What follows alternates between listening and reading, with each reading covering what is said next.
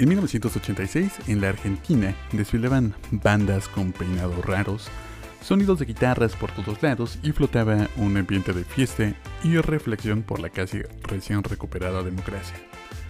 No ahondaremos en ese tema tan escabroso de la vida social del pueblo argentino, pero quizá más adelante vaya a ser necesario para poder contextualizar mejor por qué algunas obras de otras bandas suenan a lo que suenan y entender por qué algunos países del sur tienen a la música en un pedestal altísimo.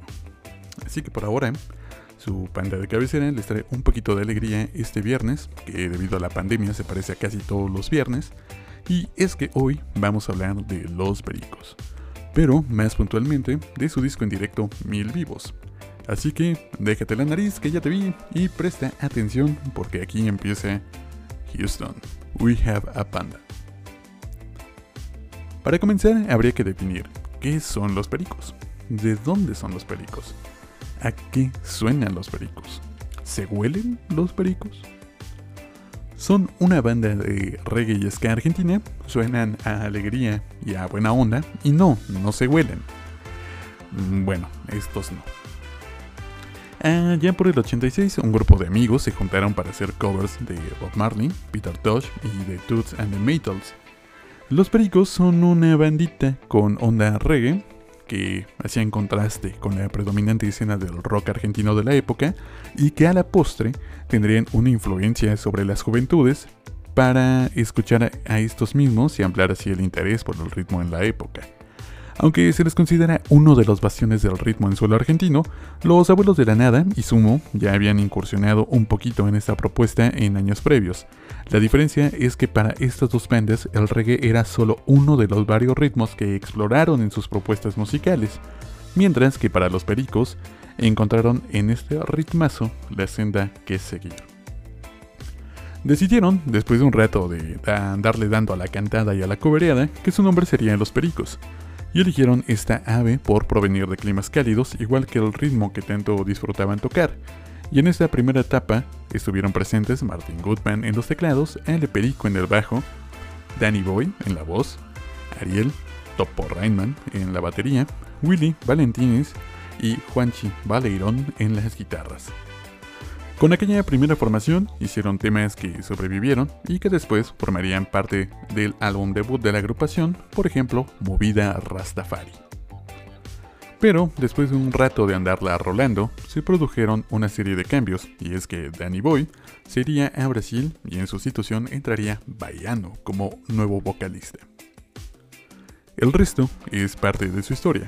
Ya en el 87 se producía su primer demo que incluía El Ritual de la Banana, una rolita rete sabrosona que suena maesca tradicional, que acompaña perfecto estos calores infernales y caguameros. Este mismo tema se incluiría ya después en su primer disco, llamado Los Pericos, y saltaba a las ventas en 1998, vendiendo 180.000 copias. Un número inusitado para un disco de, de este tipo, un disco debut. Esta cantidad les alcanzó para ser el disco más vendido de aquel año, por encima de otros trabajos que estrenaban otras bandas ya consolidadas como Soda Stereo, que sacaba Doble Vida, y en la que ya se incluía La Mítica en la Ciudad de la Furia. Se echaron también a los fabulosos Cadillacs que estrenaban El Ritmo Mundial, donde aparece Vasos Vacíos.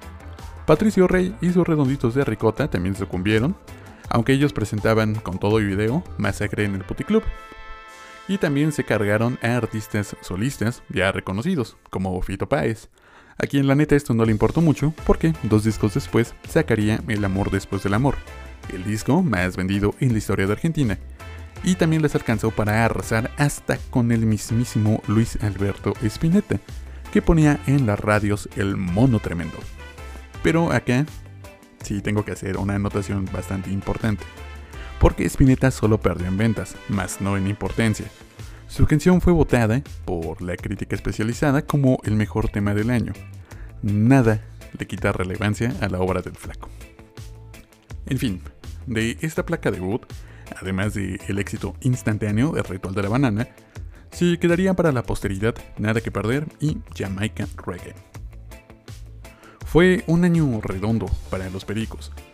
ya que terminaron siendo reconocidos ese mismo año por la prensa como agrupación revelación. Pero, como todo lo que es nuevo y exitoso, la banda no estuvo ajena al hate de otro sector del público. Pero, pues bueno, todos sabemos para lo que sirve el odio, para que el objeto odiado gane notoriedad, para bien, para mal, para normal. King Kong, de 1988, fue el segundo disco y fue producido por Herbert Viana, vocalista de Os Paralamas, y su hit más importante fue Fronteras de América. Nosotros fuimos moda y recién después nos hicimos de abajo, que es algo mucho más duro que al revés. Es bravísimo porque el castigo del boom fue hacernos de abajo, aunque ahí comenzamos a crecer y se pudo ver el aguante de la banda reflexionaría más tarde el vallano. Nuestro querido vocalista tiene toda la razón, ya que sus dos discos posteriores, Maxi Amphitrue de 1989 y Rabadaba Style de 1990, se quedaron lejos del éxito inicial. Pero, mientras la banda pajaruda estaba armándose carrera, en los 90 comienzan a llegar a Argentina bandas de importante trayectoria internacional. El reggae comienza a atentar a los empresarios debido a la gran captación de seguidores y aficionados a estos ritmos.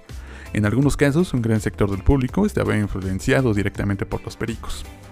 Es así que a Buenos Aires llegan Ubi 14 Eddie Grant, Jimmy Cliff y otros. Sin embargo, el 92 trajo consigo un disco y la vuelta al éxito. Se trata de Big Yuyo del que se desprendían temas como Melate y Hacer lo que quieras. Tanto que volvió al éxito que en el 94 dieron un concierto en el estadio Vélez ante 50.000 personas. Pero, todo hay que decirlo, fue un concierto en conjunto con la banda inglesa UB40, que también traía sus ondas con el reggae y los brasileiros lamas. Todavía en el 94 sacaron Pampas Reggae, vendiendo en dos semanas 60.000 copias y fue presentado ya después en el 95 en el hermosísimo Teatro Colón de Buenos Aires. Con este disco se embarcaron en una gira que los llevaría por el continente, abarcando incluso Nueva York y Miami. De acá es que obtenemos Párate y Mira y mucha experiencia. Bueno, así se llama la canción. No es como que yo tenga experiencia en algo. Mm, quizá en valer madres. Bueno, Yerba Buena es el sexto disco de Los Pericos, y si bien el material fue bien difundido, las ventas nunca volvieron a ser como en otras épocas. Mystic Love fue presentado en la apertura del festival gratuito Buenos Aires Vivo, tercera edición, en la Costanera Sur. Y luego de muchos años de shows, finalmente editaron una placa grabada en vivo que titularían Mil Vivos, un fiel reflejo de lo que la banda demostraba arriba de los escenarios. Todo este choro que les acabo de tirar es para llegar al disco que les quiero recomendar, y es precisamente Mil Vivos. Es una placa en directo que celebra la carrera de la banda y su recorrido por los escenarios de aquí y de allá. Sirve como una vista atrás y es una excelente recopilación de éxitos de todos los tiempos de los pericos. Muchos de los temas que les he contado vienen en este disco y lo mejor es que son expuestas en sus mejores versiones una banda avasallante en el escenario con una destreza musical impecable y que además demostraba el poderoso y pleno control de Baiano sobre el público. Los registros que componen este disco se extraen de los recitales de los años 1997, cuando cumplieron 10 años, y de 1999, cuando llegaron a las mil presentaciones en vivo. Es un disco de antología, muchachada. Si no lo tienen, vayan por él, escúchenlo en Spotify. Es una hermosura de principio a fin. Es reggae, fiesta y música en una hermosísima conjunción. El público imparable.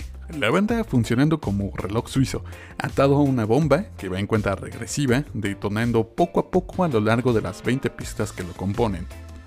No hay ni un solo tema que sea desperdicio. Una excelente masterización y producción.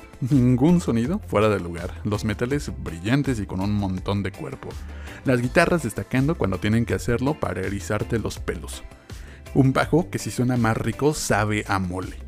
Las percusiones que de repente parecen un corazón latiendo a la par del de los asistentes. Los teclados allá de fondo adornando sin ser intrusivos. Y si todavía están pensando, no, panda, qué huevo el pinche reggae, pues vayan a escuchar cómo el rock se mezcla con el ritmo jamaiquino, dando arrancones bestiales, o cómo la música disco puede ser amalgamada deliciosamente con otras corrientes musicales. Si estás triste, ponte de buena sintiendo cómo el cuerpo te está pidiendo saltar como poseso al ritmo de la banda. Siente cómo te regalan un poquito de jazz, que cuando quieren relajar el ambiente, lo avientan, pero esto no impide que dejes de bailar. La llena, párate y mira, nada que perder, le ponen todo el sabor y potencia al inicio del disco. Desde ya se siente que es un festejo. Home Sweet Home trae el primer invitado, nada más y nada menos que Cucho Parisi de Los Auténticos Decadentes. Después, se vienen los temas que bajan un poco el ritmo, porque es momento de ponerse solemnes, como se hace en el brindis durante un festejo. Runaway, Ocho Ríos, con Fito al piano, Sin Cadenas, con Guillermo Bonito de los Cafres haciendo los coros, de vuelta a la banda que vio nacer, y rematan con Eso es Real, que va lenta hasta que se acuerdan que las guitarras tienen distorsión y las usan para cerrar el tema en todo lo alto con un arranque de ritmo que te vuela la cabeza y por si no te había quedado claro, Rata China te avisa que está por volver la hora de las copas y los bailes, de convivir y abrazar a los invitados en un magno evento. Y es que sí, ha llegado la hora de volver a levantar los brazos, porque ya se dejan venir Monkeyman, Sogalán o Eu Bichagar. Aparece un nuevo invitado, y es Zeta Bocio, el bajista de Soda Stereo que le pone toda la onda a Bajo el mismo cielo. Una chulada de canción y también una chulada de versión. Pupilas lejanas y Waiting, que las escuchaste hasta el cansancio en las fiestas de la prepa, si tienes mi edad más o menos, en este punto dejen de estar choteadas, y junto al público que no ha parado de cantar, las entonas por todo lo alto como el himno que son y que nunca debieron dejar de ser. Después, después te engañan, porque te avientan una cubeta de agua fría cuando te encienden las luces, en la fiesta y sabes que se está acercando la hora de irte tambaleando, borracho de felicidad y encanto. Suenan Amandla y ahí sabes que es hora de pedirla del estribo. Jamaica Reggae te recuerda cómo es que todo empezó y te da la sensación de que no han pasado 10 años, que todo lo que ha pasado, lo bueno, lo malo, las giras, los hoteles, el desencuentro y la mala fortuna, las idas y venidas, hoy, hoy tienen un porqué y un para qué. Han pasado 10 años, que han parecido 10 días. Te has presentado mil veces a cantarle a tu público. Te convertiste en una banda diferente, y justo cuando termina, en el momento final, decides que un recital no termina, se lleva en el corazón. Un disco es el registro perfecto, es la fotografía musical que atestiguará que ahí estuviste. Nadie te contó nada, tú hiciste esa historia, y no hay nada mejor para terminar esta fiesta que terminar bien arriba gritando, no me pares. Sin duda, quedas con ganas de más. Los pericos fueron semilleros de reggae en español. Podrá haber muchos más y hasta más importantes si quieres. Pero uno debe saber reconocer cuando un trabajo está bien hecho. Es por ello que fueron nombrados embajadores del reggae por Jamaica. Los Pericos son un clásico de la música made in Argentina. Superaron los prejuicios, cruzaron las fronteras y triunfaron en América Latina. Tocaron reggae en Jamaica con Rita Marley, viuda de Bob, como su madrina espiritual. Y, para festejar el concierto número 1000, nos regalaron un discazo. Ahora debo ir a revisarme el azúcar porque me he vuelto a emocionar como un niño chiquito. Y eso es lo bonito de la música. Te envuelve hasta que te hace suyo. Por ahora, les pido que sigan esta recomendación y si llegaron hasta acá, les agradezco un montón.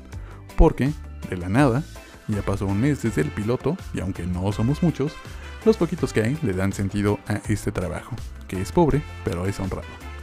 Yo me despido, nos vemos la próxima acá en Houston. We have a perico. Napoli, ¿cómo que, cómo que me va a revisar? Ah, chale.